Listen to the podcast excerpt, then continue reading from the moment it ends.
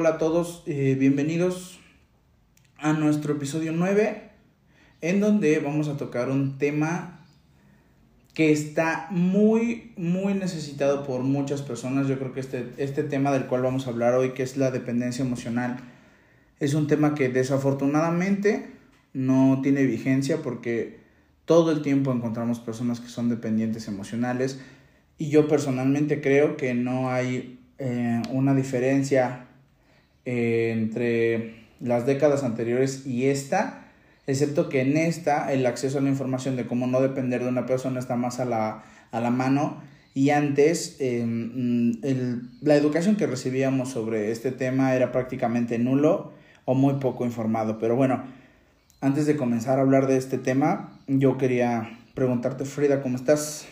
Muy bien, gracias. ¿Y tú? Bien, muy bien. Listo, listo ya para este episodio que, como te decía, está... Es muy complicado hablar de esto porque para empezar las definiciones son demasiadas. Y cuando digo demasiadas es que son más de dos para el, para el, mismo, para la, para el mismo fenómeno. Pero bueno, eh, voy a comenzar hablando precisamente de que en las definiciones de la dependencia emocional tenemos varias expresiones. La primera de ellas es el apego, que justamente eh, yo quiero empezar con esta definición porque yo sé que el apego en función del desarrollo, por ejemplo, infantil, es algo que ayuda mucho a los niños a, desarrollarse tanto intelectualmente como psicológicamente, como parte de, también de su autoconcepto y el concepto que tienen de sí mismos frente a la sociedad y frente a otros, a otros seres humanos. El apego como tal, eh, yo sé que tiene que ver con el amor. Yo sé que el apego quiere decir, apego quiere decir amor, amor hacia. Y bueno, si me voy a las definiciones de apego, como por ejemplo, como con respecto a la filosofía budista, nos dice que los apegos son malos porque nosotros sentimos que sin alguna cosa, alguna persona a la, que, a la cual estamos nosotros apegados, nuestro desarrollo como personas, como individuos, no va a ser el adecuado. Precisamente por eso yo quiero abrir con esta definición de preguntarte eh, el apego en función de los, de los niños. Ahorita vamos a tocar este tema de los niños y después vamos a tocar el tema de las relaciones. Pero con los niños, por ejemplo, el apego, yo sé que durante los, eh, el siglo pasado se hicieron muchos este, estudios en Rusia sobre el desarrollo de los bebés y yo quisiera que me hablaras que me hablaras mucho de esta parte del apego y el desarrollo de los bebés porque después vamos a darle un giro a esta, a esta definición. Entonces, Frida, te escucho con respecto al apego. ¿Qué, ¿Qué tienes que decir sobre los niños y el apego? Pues el apego es una, una, una parte muy importante, es el vínculo que, emocional que tiene el niño y su progenitor o su cuidador primario, que a veces no es la mamá, no es el papá, también puede ser un abuelito, un abuelito, un tío, tía, hermanos también, porque a veces, bueno, que las mamás trabajan, que los papás trabajan, entonces quedan al cuidado del, del niño, entonces. Eh, el apego nos ayuda mucho tanto a nosotros, ¿cómo se llama? A poder tener esa relación con ese progenitor y fomentar la autoestima, fomentar inclusive las conexiones neuronales, que, que el niño se desarrolle adecuadamente. O sea, de verdad, pareciera que no es importante que el niño, bueno, que no abracemos al niño, que no veamos al niño, que, que no le hablemos y que lo dejemos ahí, ahí que juegue en, el, en su cuna. Pero eso sí se ha visto que como que hay unos pequeños atrasos en el desarrollo cuando... Cuando no se presentan esos Ajá. estímulos. Sí, justa- justamente eh, también yo, de, del conocimiento que también he adquirido durante el estudio de mi carrera, es que eh, el experimento en Rusia, que, que, que del cual hablaba yo hace un momento, es cuando los, cuando los niños eh, comparan, ¿no? Comparan a un niño que, que es huérfano y que la enfermera solamente llega, le da de comer, le cambia el pañal y lo deja ahí, y a otro niño en la misma condición de orfandad eh, llega la, la enfermera, lo abraza, le canta, le da besos, eh, lo apapacha mucho, ¿no? Lo, lo, lo- le da muchos mimos. Apapacho en México quiere decir este caricias y de hecho la definición de apapacho es acariciar con el alma o acariciar con el corazón. Entonces le da le dan muchos le dan muchos mimos y el niño se desarrolla mejor, ¿no? Incluso tiene esta capacidad social de que llega una persona nueva y le sonríe y este tipo de cosas. Si como tú lo dijiste, pareciera que no es importante, porque bueno, si nosotros pensamos que, bueno, ¿quién no va a abrazar a un niño, bebé? ¿Quién no va a besar a su hijo, bebé, no? Pero pues sí sabemos que hay personas que piensan que eso no es importante y no se los, no le dan esta clase de estímulos a los niños y por lo tanto no hay un desarrollo adecuado. ¿Es correcto? Sí, sí, sí, también otra cosa que ahorita recordé es precisamente que el, el apego nos ayuda mucho a, bueno, le ayuda al niño a, a regular sus emociones, a, aprender como a... Mm, como a manejar los momentos de estrés. Entonces, por eso mismo es, es importante que el tipo de apego sea pues el, apego seguro, ¿no? Que, que, el niño sepa que el adulto va a estar ahí para apoyarlo, para ayudarle, pero que él puede ir a explorar, no sé, en el parque y que no va a pasar nada, ¿no? Que vaya a estar el adulto. Entonces, eso, eso también es algo, es algo importante, o sea, el tipo de apego que nosotros tenemos en la infancia va a definir mucho la que tenemos como adultos. Claro que no va a ser definitorio, no es como que lo vamos a tener siempre, se puede cambiar. Pero sí es muy importante el tipo de apego que nosotros generemos con el niño. Claro. O la niña. Claro, y que no, y que no haya como carencias en ese sentido, que después van a ser determinantes en la forma en la que se involucran con los otros seres humanos. Y que bueno, eso me sirve de conexión, precisamente lo que tú nos estás comentando, para hablar sobre precisamente en qué momento el apego se convierte en dependencia emocional. Y bueno, eh, tenemos los términos dependencia emocional, codependencia emocional y adicción afectiva. Y por eso me voy a detener eh, rápidamente en cada uno para decir cuáles son las diferencias. Porque para mí es importante decir las diferencias porque tengo pacientes o he conocido casos de personas que llegan y lo primero que te dicen es que, ¿sabes qué? Es que creo que somos muy codependientes. Y entonces yo primero empiezo a, empiezo a delimitar, bueno, ¿qué es codependencia y qué es dependencia, no? A ver, la dependencia emocional es, y lo voy a decir con palabras un poco fuertes, es hacer, es que te hagan sentir como que tú eres el tapete de alguien que va a llegar y te va a pisotear y tú le vas a agradecer a ese alguien por haberte pisoteado. Esa es la dependencia emocional. Cuando pierdes el respeto por ti mismo o por ti misma y la persona de la que dependes emocionalmente te agrede o ejerce este tipo de violencia, que ahorita vamos a hablar más de, este, de, estos, de estas formas de violencia que se ejercen hacia las personas dependientes. Y la codependencia es cuando tú dependes de alguien, ese alguien también depende de ti.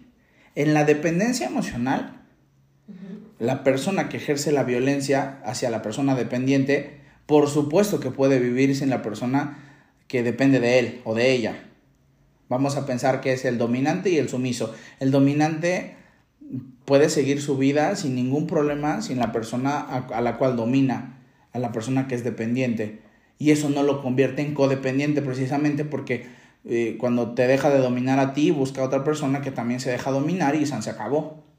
Y en la, en la codependencia no hay una, una persona, o es, o es más difícil identificar una persona que sea más dominante o menos dominante, sino que las dos personas dependen la una de la otra. Por ejemplo, eh, yo estaba revisando un artículo que decía que incluso estas personas que son codependientes, normalmente lo que hacen es que buscan a personas para que ellos dependan de, de, del, o sea, si yo soy, soy codependiente, yo busco a alguien que dependa de mí para depender de él. ¿Cómo es esto? Por ejemplo, que me involucro con personas que necesitan de mi atención. Por ejemplo, una persona que tiene adicciones, una persona que necesita dinero y a mí me encanta sentirme necesitado. Yo necesito de ti para sentirme necesitado y, tú necesitas de mí para cubrir esas necesidades. Por lo tanto, hay una barrera que delimita de manera importante la dependencia emocional y la codependencia emocional. Y después tenemos el término adicción afectiva. Que el término adicción afectiva eh, eh, tengo entendido que Walter Russo es quien utiliza esta, esta, Walter Rizzo, perdón, Walter Rizzo, perdón, cierto, cierto, cierto, gracias. eh, utiliza este término también para referirse a las personas que tienen carencias emocionales y que buscan que las demás personas o las personas con las que se involucran eh, satisfagan estas necesidades. Ahora, aquí yo les voy a decir una cosa que después voy a decir al final, y es que sí existe una forma de depender de manera saludable. Y esto se retoma del estudio de las parejas que tiene eh, un, psicólogo español, español, que se llama Arun Mansukani, que de hecho tiene una TED Talk. Y antes de, antes, justamente antes de decir esto, me voy, voy, a, voy a desmenuzar todo lo demás, porque esto lo voy a decir al final, porque muchas personas dicen, ay no, dependencia emocional y se persignan y dicen, no, jamás que eso no me pase nunca. Dependencia. Y tenemos muy satanizada la palabra dependencia y muy idealizada la palabra independencia. Pero ahorita vamos a hablar de eso. Entonces, eh, tú por ejemplo quieres agregar algo a las definiciones. No, bueno, de hecho con eso de la dependencia, o sea, no, es imposible que no exista la dependencia. Claro. Porque como te decía hace ratito, pues el apego es algo muy, muy importante. O sea, si no tienes apego, o si no formaste un apego cuando eras pequeño, pues vas a tener muchos problemas. Y es que, bueno, sí, sí me llega a uno que otro paciente con eso precisamente, de que no, es que no me quiero apegar a nadie ni claro, depender de nadie. Pero claro, o sea, la, la cuestión no es que dependas tanto de alguien que no sé, te olvides de ti mismo. Claro. Sino que eh, dependas de una manera sana, porque pues como seres sociales de, no estamos con los demás y pues no, no podemos estar totalmente aislados. Inclusive, ahorita con esto del confinamiento, de la pandemia y todo este rollo, este, precisamente eso, esa, esa falta de, de socialización, pues también nos ha traído repercusiones psicológicas. Pero eso supongo que es otro tema. Entonces. Sí, definitivamente. Ahora, yo, yo, quería, yo quería decir una cosa importante también, que no quiero que se me pase porque tú lo dijiste. Estamos, estamos en una cultura ahorita en donde las redes sociales nos dictan prácticamente cómo tenemos que comportarnos. Y yo sé de primera mano, porque yo lo veo en muchas personas que yo tengo en mis redes sociales, eh, personales por supuesto, que celebran mucho el no tener apegos y castigan mucho el estar apegado, ¿no? Pero eso incluye, o sea, no solamente te dicen es que no tienes que tener apegos a las cosas. Si hoy no tienes un coche o tienes que vender tu auto, no pasa nada. Si te roban tu celular, agradece que estás vivo. Sí, en ese sentido estoy súper de acuerdo. Pero ellos piensan, o llegan a pensar incluso que las personas en ese sentido somos como objetos a los cuales no se puede estar apegados. Y justamente en esta situación, en el del no apego, cuando terminan las relaciones, eh, llegan, llegan pacientes que me dicen, es que él decía o ella decía que no, él, él o ella no generaba apegos, esta persona no generaba apegos y por supuesto que por eso me dejó y por eso dice que a él no le duele porque o a ella no le duele porque no está pegado a mí o no está pegada a mí. Bueno, quiero decir una cosa importante y esto a lo mejor va, va, va a ser disruptivo con, con los conceptos de cada persona, pero no sentir apego hacia tu pareja es, el equivalente a decir, quiero comer pero no quiero masticar. O quiero, quiero, quiero beber pero no me quiero tragar lo que acabo de beber.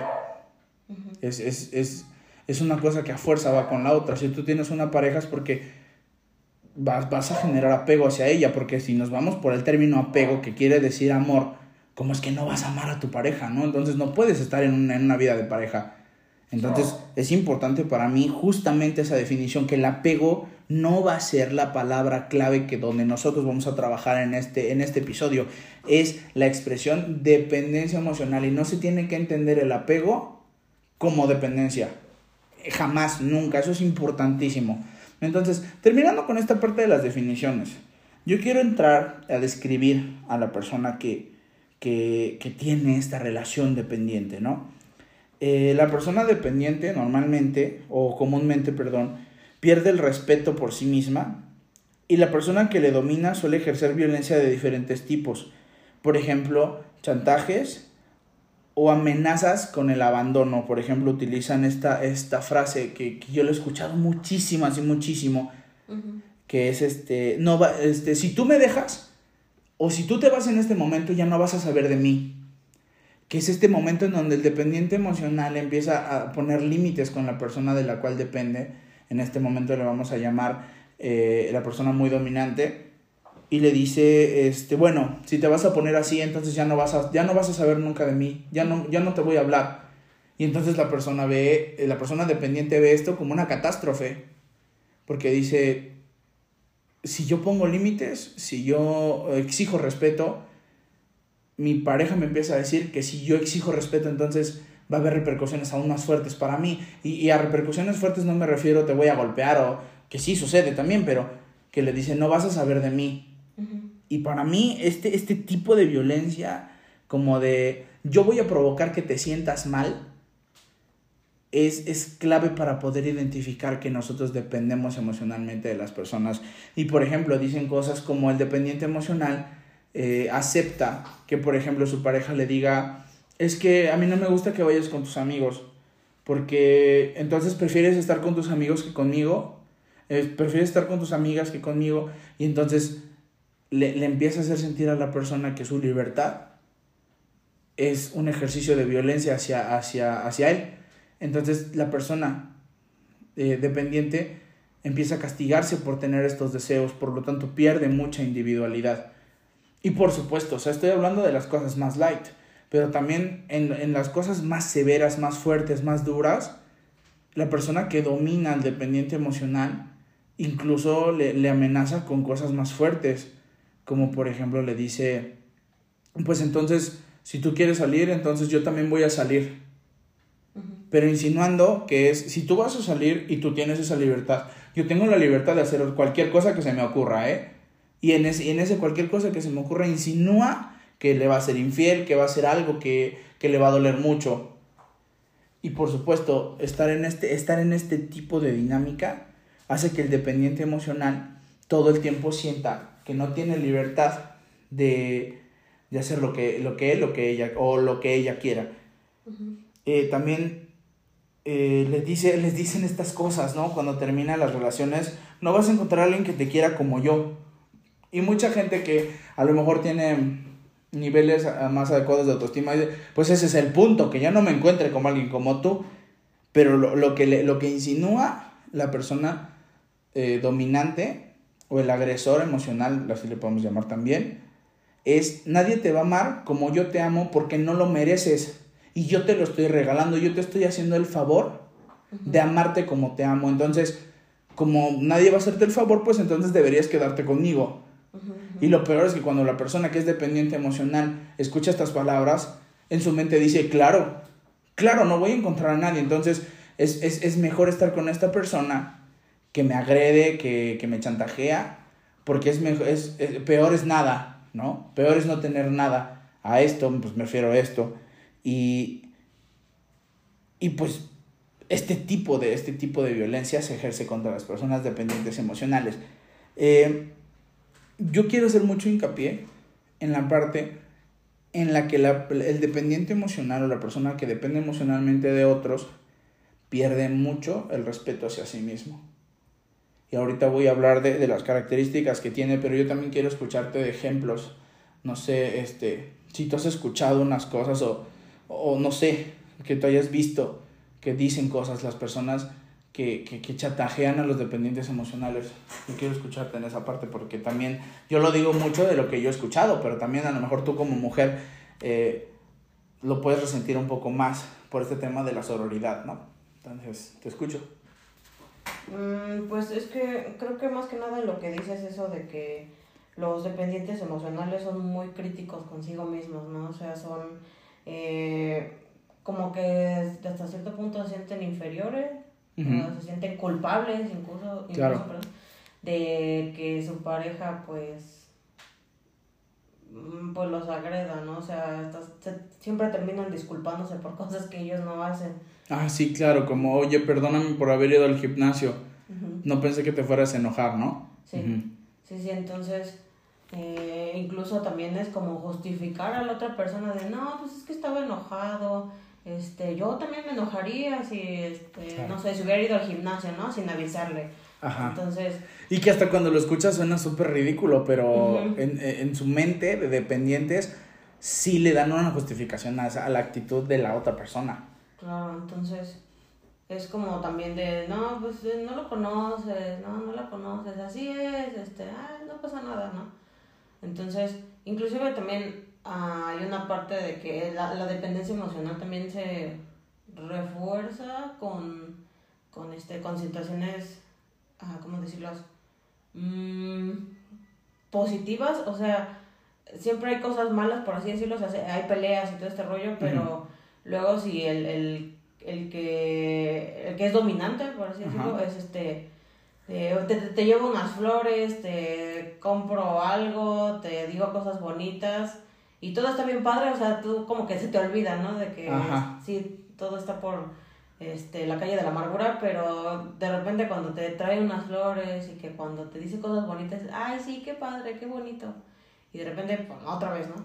Que de hecho a eso, a eso hay, un, hay un proceso que una persona a la cual este, yo tengo un lugar especial en mi corazón para esta persona porque yo la vi crecer muchísimo. La voy a mantener en el, en el anonimato porque no, eh, no, deben de saber quién es. Pero eh, esta persona me enseñó porque ella es trabajadora social, que a las, a las mujeres que son violentadas se les, se les explica lo que se le llama, eh, ella le llamaba el ciclo de la luna de miel. ¿Cómo es esto? Que cuando tú te peleas con alguien, eh, de pronto tú dejas a esta persona porque ya estás harto, ya estás harta, y empieza el ciclo en donde te dice, es que ya voy a cambiar, es que te juro que voy a ser diferente, no sé qué me pasó, yo soy un tonto, soy una tonta, no sé por qué eh, decidí hacer y actuar y decir lo que dije. Entonces yo te prometo que voy a cambiar. Y entonces, cuando te dice eso y tú le crees, en ese momento empieza el ciclo con la primera etapa que es la luna de miel, precisamente, que es, ah, claro, sí se puede cambiar.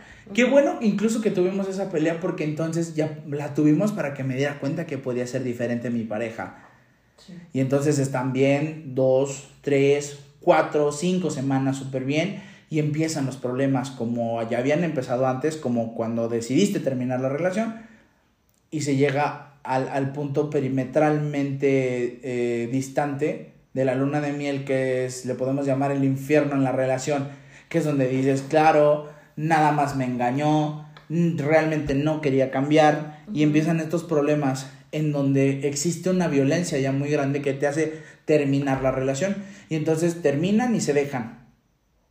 Y entonces empieza este, este, otra vez el, ay, ándale, piénsalo bien, es que yo te quiero, es que a poco vamos a tirar todo esto a la basura, tantos años que hemos estado juntos para ya no seguir, tenemos planes, recuerda que queremos ir de vacaciones, acuérdate que nos queremos casar y tener hijos y otra vez la luna de miel. Ah, claro, sí es cierto, teníamos, claro, teníamos planes, entonces hay que regresar. Y otra vez, y otra vez, y otra vez, y esto puede llevar a una relación de años en donde hay un ciclo de violencia y de paz. Violencia, paz, violencia, paz. Y entonces, como tú eres dependiente emocional, pues vas a permitirle todo el tiempo a esta persona que te dé lo que necesitas, porque te lo da así, chiquitito. O sea, te da bien poquito de lo que tú necesitas. Y con eso tú mismo o tú misma te convences de que sí se puede. Y después todo el demás tiempo te la pasas de la patada, ¿no?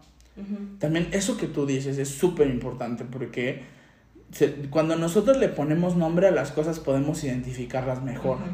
Porque cuando, cuando yo he escuchado muchas mujeres a muchos hombres que dicen cosas como, es que soy muy tonto porque le volví a creer. No, no le volviste a creer esta persona siempre te dice lo que quieres escuchar y actúa como que va a cambiar dos, tres semanas, cuatro semanas, y después se convierte en la persona que ha sido siempre. Lo importante de esto es romper, romper con ese, con ese ciclo, en donde si tú ya te diste cuenta, a lo mejor sí se vale creerle dos veces, tres veces a la misma persona, pero si ya tienes hijos y te ha golpeado y te ha violentado y tal, lo que sea, yo creo que eso también es algo que tú tienes que darte cuenta, que siempre te hace lo mismo y que no le crees, sino que tú te haces de la vista gorda y permites que vuelva a suceder esto. Entonces para mí eso es súper importante también mencionarlo. Eh, también, bueno, hablando, hablando específicamente de, las, de las características que tiene el dependiente emocional. es que tiene baja autoestima. ¿Y a qué nos referimos con baja autoestima? Es que todo el mundo cree que sabe lo que es autoestima y a la vez nadie sabe lo que es autoestima. Pero la autoestima, al menos en este tipo de casos, es poder decir, esto está faltando al respeto que yo merezco como persona, como pareja, como mujer, como hombre valioso o valiosa. Y si la persona sigue violentando esto y tú lo permites, es baja autoestima. Porque realmente tú no estás permitiendo, o tú, perdón, tú estás permitiendo que te falten al respeto. Y cuando permites esto, pues es un signo gravísimo de baja autoestima. También hay un, hay un, hay un elemento que es el miedo a la soledad, ¿no? Que hay muchas personas que te dicen, es que yo ya no voy a encontrar a nadie, es que yo ya no me voy a poder, ya no voy a tener ningún novio, ninguna novia. A ver, ¿cómo crees que no vas a encontrar a nadie? En la Ciudad de México, donde nosotros vivimos actualmente, nosotros somos 13 millones de personas. 13 millones de personas que vivimos aquí. Y si contamos el área metropolitana, casi llegamos a los 20 millones de personas, de habitantes. ¿Cómo que no vas a encontrar a nadie por el amor de Dios? O sea, claro que vas a encontrar a alguien. alguien disponible y alguien que a lo mejor no solamente te respete, sino que te dé un lugar en donde tú sientas que eres la persona más maravillosa del universo. Pero si estás creyendo y te hicieron creer que no, pues por supuesto, vas a ir por el mundo pensando que no vas a encontrar a nadie. Dime. Sigue con eso que dices, o sea, inclusive ni siquiera como encontrar a otra persona, sino yo tengo también la idea que uno tiene que estar tranquilo consigo mismo, aún estando solo, ¿no? Entonces, creo que también es una parte importante junto con la autoestima, trabajar eso de em, la inteligencia emocional, porque eso que mencionas de estar, el miedo a estar solo, a, a como enfrentarse, por ejemplo, a estas emociones de tristeza, de sufrimiento, de dolor que conlleva una romper una relación, es también por lo que a veces uno se detiene. Y lo he visto, le tenemos mucho miedo a las emociones desagradables, ¿no? O sea, claro. ¿a quién le gusta sentirse así triste, eh, derrotado, frustrado, etcétera, ¿no? Entonces, creo que también que es algo que tienen que, o que se tiene que trabajar, la inteligencia emocional perderle el miedo a las emociones y que uno vea que no, no es malo no, y tampoco es eterno ese sufrimiento. Parece que sí, parece que uno nunca va a dejar de sufrir, pero eso solamente es, es este, momentáneo. Claro. Entonces, eh, como que prefieren quedarse en lo que es seguro que en el futuro incierto de quién sabe si me voy a volver a encontrar a alguien, quién sabe si me voy a quedar solo o sola, entonces mejor prefiero quedarme aquí donde ya sé, ¿no? En la, famosísima zona de confort. Entonces... Que algún día voy a hacer un podcast de la zona de confort, ¿eh? Porque mis amigos New Age eh, eh, utilizan esta frase, sal de tu zona de confort, bueno, sí, pero ¿cuál es el primer paso? ¿No? Bueno, perdón por la interrupción, continúa. Entonces eso, la autoestima, el, la inteligencia emocional, la autoestima, perdón, la inteligencia emocional, aprender de uno mismo, conocerse a uno mismo y saber que, no sé, a lo mejor va a sonar mucho de frase de señora de Facebook, pero sí es muy importante aprender a convivir con la única persona con la que vas a estar toda tu vida, o sea, tú mismo, tú misma, entonces. Eso fue algo que yo aprendí también en la universidad aprender a estar solita y, disfrutar de mi, de, mi, de mi propia compañía. Y claro, también hacer cosas que, que, que, que te gusten, ¿no? Entonces, bueno, eso a lo mejor no sé si me estoy adelantando, pero en cuanto a esa parte de la autoestima, pues sí, es muy importante trabajarla. Claro, justo. Ahora, eh, hay, hay, una, hay una cosa que yo sé que pasa también con las personas dependientes emocionales es que se sienten incómodos cuando no están con su pareja. ¿Y a qué me refiero con incómodos? Sienten que tienen que estar haciendo algo, empiezan con este cuadro de ansiedad de querer comer, de querer fumar, de querer estar hablando con alguien, oye, este, vamos por un café, oye, vamos por una cerveza, eh, eh, ¿qué estás haciendo cuando no están con su pareja? Y lo peor es cuando hacen con eso, eso, perdón, con su propia pareja, que es, eh, estoy sola, ¿qué estás haciendo? ¿Ya llegaste al trabajo? ¿Por qué no me has mandado un mensaje? ¿por qué no me escribes? ¿Por qué no me contestas las llamadas? Y entonces su pareja es, estoy trabajando, estoy ocupada, estoy ocupado, no te puedo estar contestando todo el tiempo. y, y esto se ve reflejado porque en, esta situación en donde la pareja que no es dependiente y a lo mejor no es violenta, se siente muy sobrepasado por las necesidades que tiene el dependiente emocional. También una cosa que pasa con los dependientes emocionales es que anteponen eh, su relación amorosa con otras relaciones sociales que tienen. Por ejemplo, eh, dejan de ver a su familia. Y a lo mejor no, o sea, sí a su familia nuclear, de donde, de donde ellos emanan, papá, mamá, hermanos. Y también incluso dejan de, dejan de ver a sus primos, dejan de ver a sus otras amistades, dejan de salir a fiestas. Y de pronto es esta persona que si lo, si lo vemos también en redes sociales, que de pronto era de subir fotos todos los días, de subir este cosas bonitas, de, ay, hoy, hoy fui por un café con mi mejor amiga, de pronto se desaparece de las redes sociales. O sea, no, no sabes qué le pasó. Y de pronto te llega la notificación, tu amiga tal inició una nueva relación, entonces, ah, con razón, con razón, ¿no? Y, y ante, se anteponen, anteponen esta relación a todas las demás relaciones y eso hace que pierdan individualidad. Lo que me lleva, una vez más, a la parte del respeto, a la parte de no sentirse como seres, como seres individuales, en donde ya cuando si tú, por ejemplo, tienes objetivos personales, por ejemplo, de irte a vivir a otro país, de estudiar una carrera, de estudiar un idioma, y tienes una pareja que te dice, ay, ¿para qué quieres hacer eso? Ay, ¿y eso por qué? Si tú ya terminaste, mejor deberías ponerte a trabajar. Y de pronto la persona dependiente emocional dice, bueno, tienes razón, ya no lo voy a hacer. Y empieza, empieza a, a dejar de tener como prioridad su persona y comienza a ser prioridad la persona de la cual depende. Eh, por ejemplo, también hace esto como de tener, como lo decía de los mensajes, ¿no? De, de necesidad del acceso continuo a la pareja. Que es, es que ¿por qué no vienes? Es que ¿por qué, ¿por qué si pudiste, por qué si tuviste tiempo para ver a tus amigos y no tuviste tiempo para verme a mí?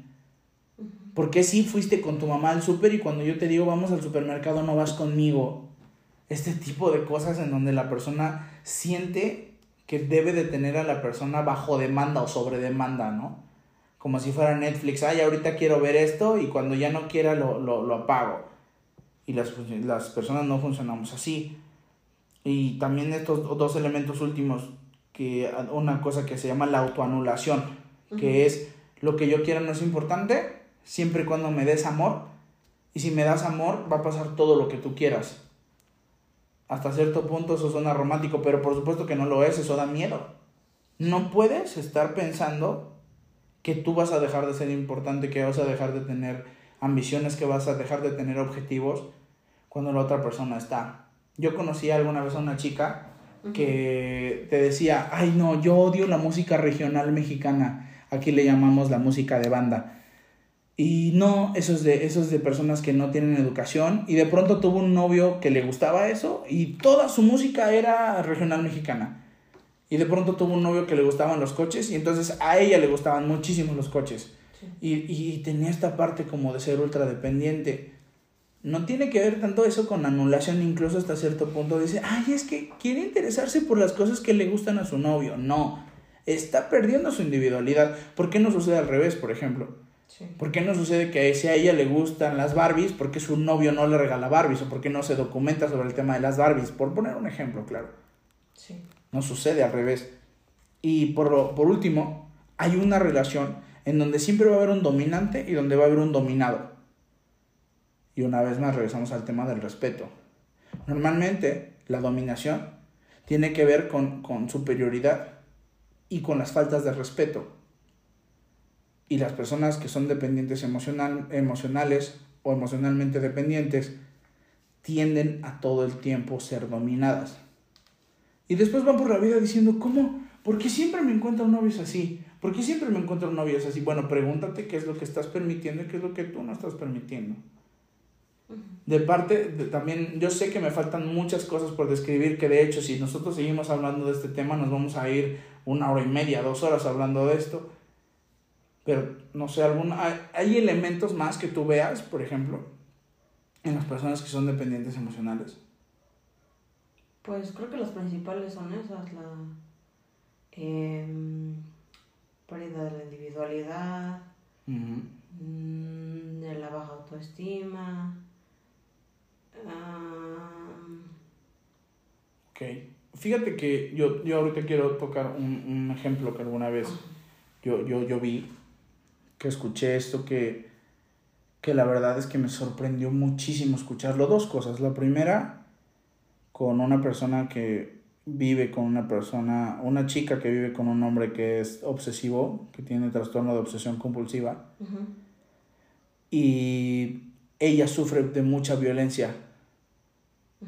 Y pasó algo que a mí me impactó mucho escuchar esas palabras porque me dijo que su pareja estaba muy obsesionado con que hubiera un trapo para secar los, los, platos limpios y que estuviera siempre seco. ¿Por qué? No lo sé, pero que estuviera seco ese trapo. Entonces ella se estaba tomando una taza de té y le pregunta, eh, va y verifica obviamente si su esposa, si sí, este, si, si, si, si lavó los platos y los secó correctamente y dejó seco el trapo. Y entonces le pregunta, oye, ¿dejaste seco el trapo de la cocina? Y ella le contesta, sí, ¿por qué? Y él le dice, y él le dice, le pregunta, ¿quieres ver cómo no está seco? Y le exprimió el, trapo sucio en su té. Y es, eso no solamente, eso, eso me impactó mucho, pero lo que me impactó más es que ella lo vio normal. Y ella lo vio como, ah, es que se enojó mucho porque en efecto yo no sequé el trapo.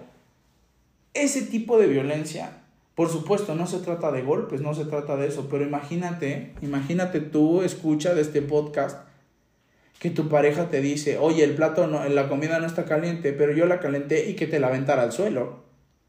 O que te dijera, entonces cómetela tú. Por supuesto, en, en, apariencia como que no está haciendo nada, pero ese tipo de violencia, esa, esa violencia sutil en donde no se agrede a la persona físicamente o verbalmente, es el tipo de violencia que permite el dependiente emocional. Ahora, el, otro ejemplo que yo tenía es de esta chica que me, que me comentó que ella recibió una herencia. No sé, no, no recuerdo muy bien el, el contexto, pero recibió mucho dinero. Creo que fue de una herencia. Y su, y su pareja, igual lo mismo, eh, era una persona que abusaba mucho de ella psicológicamente, debía mucho dinero en una tarjeta de crédito y ella eh, iba a utilizar ese dinero en un programa de intercambio académico, o sea, ella se iba a otro país a estudiar. Y ella me dijo que decidió utilizar el dinero de su herencia para pagar las tarjetas de crédito de su, de su pareja. Y obviamente ahí tenemos el, la autoanulación, ¿no? Que es lo que yo quiera no es importante. Es, es más importante lo que a ti te pase. En este caso, que te endeudaste, y que hay que pagar, entonces yo te voy a dar el dinero y por lo tanto eso, con eso se pierde el sueño de que yo me vaya a estudiar a otro lugar. Ese tipo de cosas son las que son para mí muy alarmantes en una persona. Son, y, como te digo, hay muchas personas que, que socialmente los califican de tontos. Yo no calificaría a una persona así de tonta, yo la calificaría como una persona dependiente a un punto en el que no se respeta a sí misma y no, tiene, no se tiene a sí misma como, como prioridad. Y bueno, es complicadísimo esa parte, ¿no? A mí, a mí me, como te digo, me causó mucho impacto escucharlo, por eso se los comparto, pero es duro, es muy duro para la persona que lo sufre. Claro. Entonces... Sí, por eso más de déjalo ya, porque para ellos no es así de fácil. Sí, claro. Sí, porque también les dicen eso, ¿no? Así como, ay, ¿por qué no lo dejas? No es tan fácil. ¿no? Sí, claro.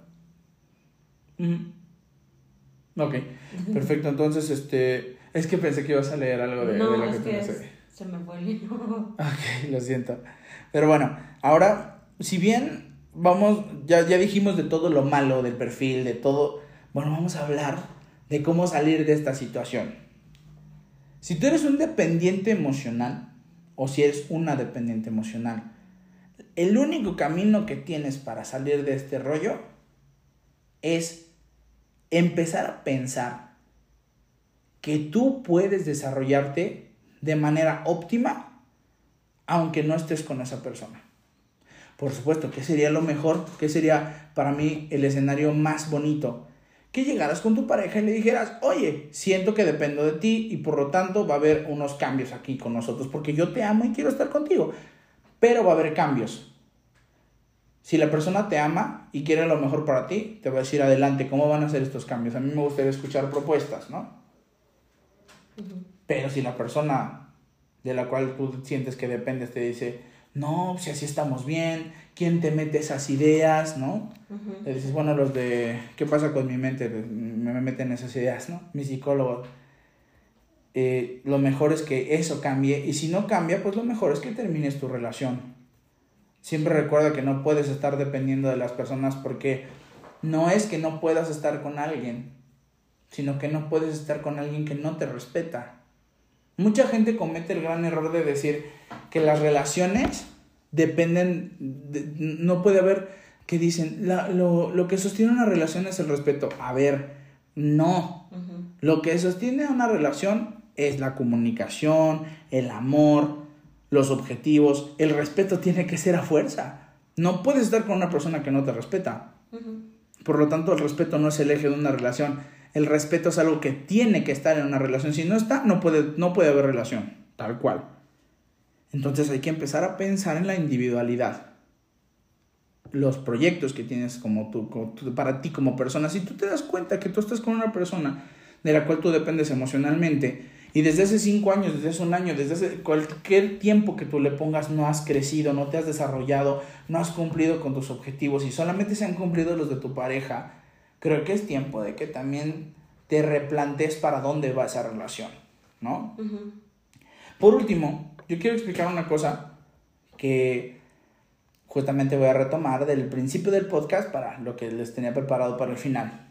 Arun Mansukani es un psicólogo que nos propone que no solamente la dependencia emocional no es mala, sino que incluso es buena, nos hace desarrollarnos mejor como personas. Y como tú también lo dijiste, Frida, somos los seres más dependientes que existen en el reino animal. Somos dependientes, por naturaleza somos dependientes. Y yo siempre les pongo un ejemplo a mis pacientes, que yo les, yo les pregunto, ¿tú sabes hacer pizzas? Y naturalmente me dicen, no, yo no sé hacer pizzas. Ah, entonces tú y yo, como no sabemos hacer pizzas, dependemos de la persona que hace las pizzas, dependemos del repartidor de pizzas. ¿Tú sabes cortar una vaca? No, entonces dependemos del carnicero. ¿Por qué ese tipo de dependencia no nos molesta? Porque esa dependencia la vemos como adecuada, como saludable. Y a su vez, la, persona de las pizzas, la persona de la carnicería depende de nosotros porque nosotros somos sus clientes. Le damos dinero a cambio de lo que nos da, ¿no? Entonces, Aaron Manzukani dice que eso es precisamente lo que nosotros tenemos que buscar en una relación. Que nuestra relación sea de codependencia saludable. Por ejemplo, yo puedo lavar mi ropa, pero si tú puedes lavarla por mí y yo estoy de acuerdo y tú estás de acuerdo, yo permitiré que tú hagas eso por mí. Tú puedes hacer la comida, pero si yo decido hacer eso por ti y tú decides que yo lo haga por ti, eso nos hace codependientes, pero de una manera saludable, en donde los dos estamos de acuerdo. Porque si no existiera el uno o el otro, podríamos hacerlo sin ningún problema. ¿Por qué es importante decir esto? Porque nosotros históricamente, como seres humanos, tendemos siempre a creer que las relaciones es que alguien esté arriba y alguien abajo. Al principio teníamos a nuestros papás.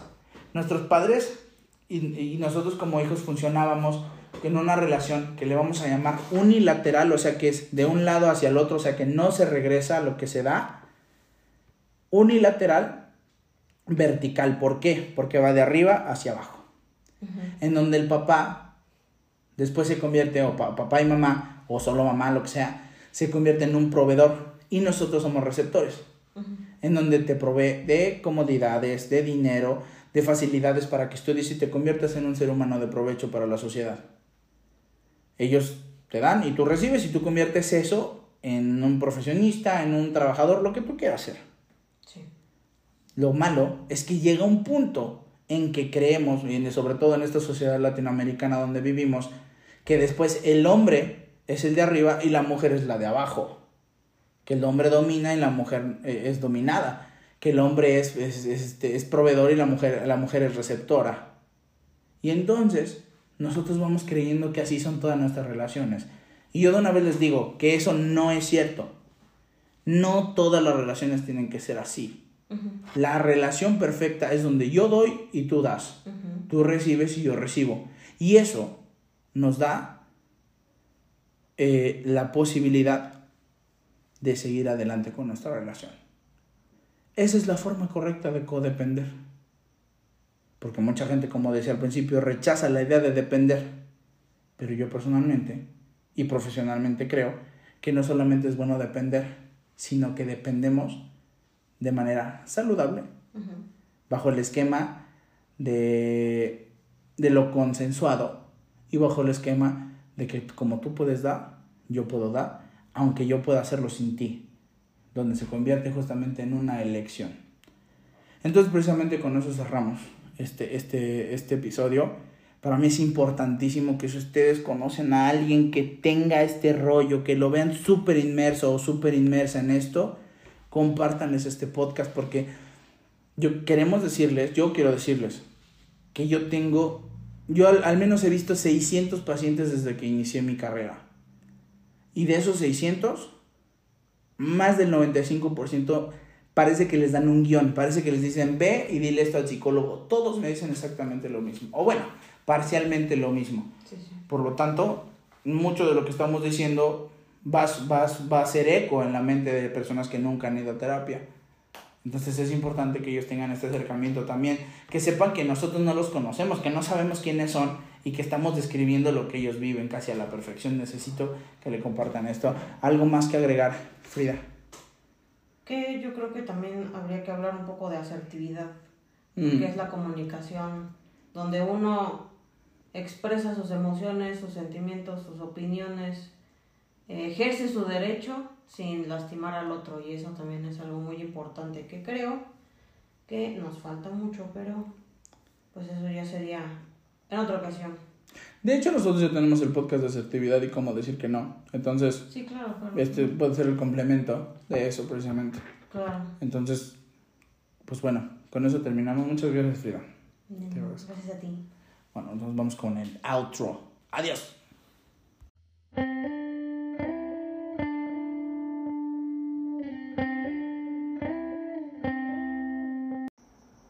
Bueno, pues eso fue nuestro episodio número 9, dependencia emocional. Y yo quiero recordarles que si ustedes ven que los describimos en este episodio, acérquense con un psicólogo, acérquense con una psicóloga, platiquen, vean otros puntos de vista. Hay algo que definitivamente necesita cambiar si ustedes encuentran que este podcast describe su situación y sobre todo que se lo compartan a las personas que ustedes crean que, es necesario que escuchen esto. Bueno, pues como última cosa, nada más les recuerdo nuestras redes sociales, eh, donde nosotros nos pueden, a nosotros nos pueden escribir por correo electrónico a díaz.sam.psi.gmail.com Nos pueden encontrar en Instagram como díaz-sandoval-psi, Díaz y Sandoval Psicología en Facebook. Y nos pueden encontrar también a la doctora Frida y a mí, su servidor Francisco Díaz, en doctoralia.com.mx. Estamos muy agradecidos con todos ustedes. Y bueno, pues con eso terminamos este podcast. Estuvo un poco larguito, pero creo que es bastante importante que lo escuchen. Les mando un abrazo muy afectuoso a, todas a todos nuestros escuchas del mundo. Nos estamos viendo pronto.